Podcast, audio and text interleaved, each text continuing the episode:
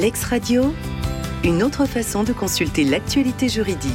Bonjour, vous écoutez Lex Radio. Nous sommes le jeudi 8 juin 2023 et voici votre actualité préparée par la rédaction de l'Exbase.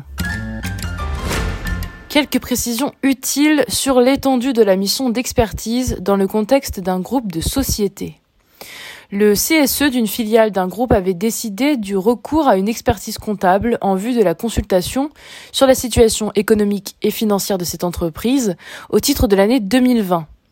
Elle a désigné à ce titre une société d'expertise pour l'assister.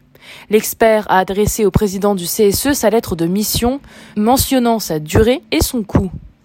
La société filiale avait saisi le président du tribunal judiciaire afin que la mission soit limitée à la situation économique et financière de la seule société au cours des années 2019, 2020 et 2021 et que soit réduit en conséquence la durée de la mission et le coût prévisionnel de l'expertise.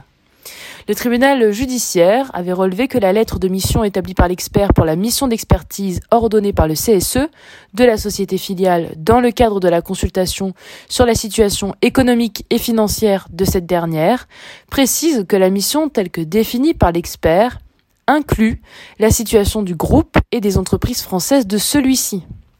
De ces éléments de fait, il est retenu que la mission de l'expert comptable peut être étendue à la sous-traitance ou encore à l'insertion de la dite entreprise et à son rôle dans le groupe. Dès lors, la lettre de mission, en ce qu'elle précise que l'expert comptable traite en particulier de la situation du groupe et de la société filiale au sein du groupe, n'excède pas le champ de l'expertise. Par conséquent, le président du tribunal judiciaire a débouté la société filiale de ses demandes. Elle a formé un pourvoi en cassation et dans sa décision du 1er juin dernier, la Chambre sociale casse et annule la décision de la Cour d'appel sur la question de la temporalité de la mission de l'expert dans le cadre de cette consultation en l'absence d'accord collectif. Dans le cadre d'une consultation annuelle du CSE sur la situation économique et financière de l'entreprise, la mission d'expertise pour l'examen de cette situation peut porter sur la situation et le rôle de ces entreprises au sein du groupe auquel elle appartient. En l'absence d'accord d'entreprise portant sur les modalités de fonctionnement de la base de données économique, sociale et environnementale, l'expertise ne peut porter que sur l'année qui fait l'objet de la consultation et les deux années précédentes, ainsi que sur les éléments d'information relatifs à ces années. Le juge doit être précis pour la prestation compensatoire sous forme de capital à versement échelonné. Depuis les lois du 30 euh, juin 2000 et du 26 mai 2004, le pouvoir du juge saisi d'une demande de prestation compensatoire est désormais encadré. Le principe est celui de la prestation compensatoire en capital, Principe clairement posé aux articles 270 et 274 du Code civil, et plus précisément en capital payable en un seul terme, et dès que le divorce est définitif. Toutefois, lorsque le débiteur justifie ne pas être en mesure de verser le capital en un seul terme, soit qu'il n'a pas le patrimoine nécessaire, soit qu'il n'a pas la possibilité d'emprunter, le juge peut l'autoriser à régler le capital, qui est fixé, sous une forme fractionnée, dans la limite de 8 années sous forme de versement périodique indexé selon les règles applicables aux pensions alimentaires.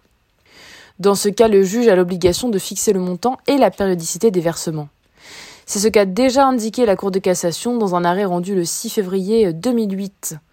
Cette solution est aujourd'hui rappelée par la haute juridiction dans la présente décision du 1er juin dernier, qui vient censurer un arrêt rendu par la Cour d'appel de Paris.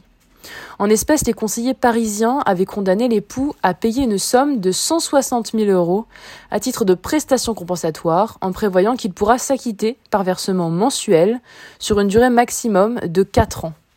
Ce faisant, faute de fixer le montant des versements mensuels, la Cour d'appel a méconnu l'étendue de ses pouvoirs et a donc violé les textes du Code civil. Un avis de la Cour nationale du droit d'asile concernant l'annulation d'une mesure d'éloignement d'un ex-réfugié ne peut faire l'objet d'un recours contentieux.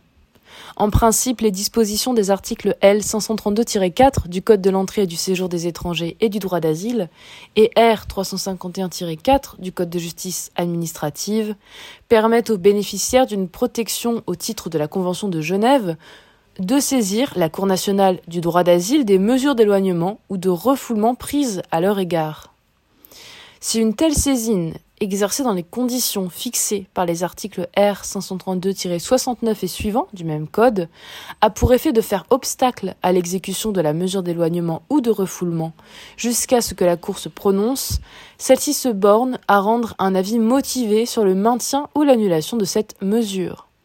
Cet avis, à la différence de la mesure euh, qui en est l'objet, n'est pas susceptible de recours contentieux. Par suite, la requête dirigée contre l'avis, émise le 11 mai 2022 par la Cour, doit être rejetée comme manifestement irrecevable, a considéré le Conseil d'État dans sa décision du 1er juin dernier. Dans ses conclusions, le rapporteur public indique que la Cour ne décide pas à la place de l'administration ni du juge de la mesure d'éloignement. L'avis les éclaire, mais il leur appartient de déterminer quelles conséquences ils en tirent on se trouve entièrement dans une mission consultative.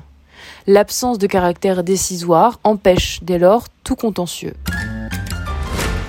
Deux époux avaient été mis en examen des chefs de recel, blanchiment, association de malfaiteurs et exportation illégale d'un bien culturel.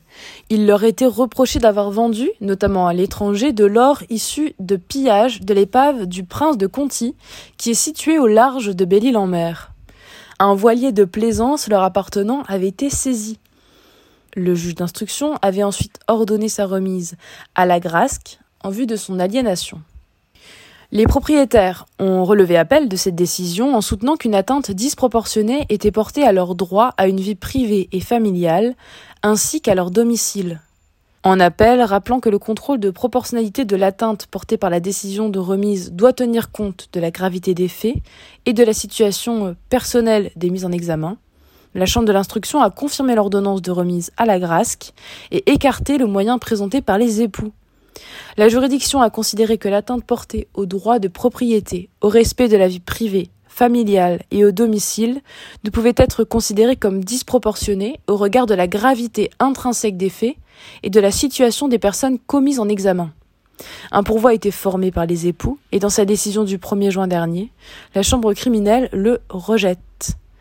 Est inopérant. Le moyen qui critique l'arrêt d'une chambre de l'instruction, confirmant une ordonnance de remise à la Grasque, au motif que les juges auraient dû retenir que le navire saisi constituait le domicile des mises en examen lorsque la juridiction d'appel a, bien qu'elle ait euh, écarté la qualité de domicile du bateau, opérer un contrôle de proportionnalité concernant l'atteinte portée au droit à une vie privée et familiale et au domicile par la décision de remise à la Grasque en considération des éléments relatifs à la gravité concrète des faits et à la situation personnelle des mises en examen. L'ex-radio, une autre façon de consulter l'actualité juridique.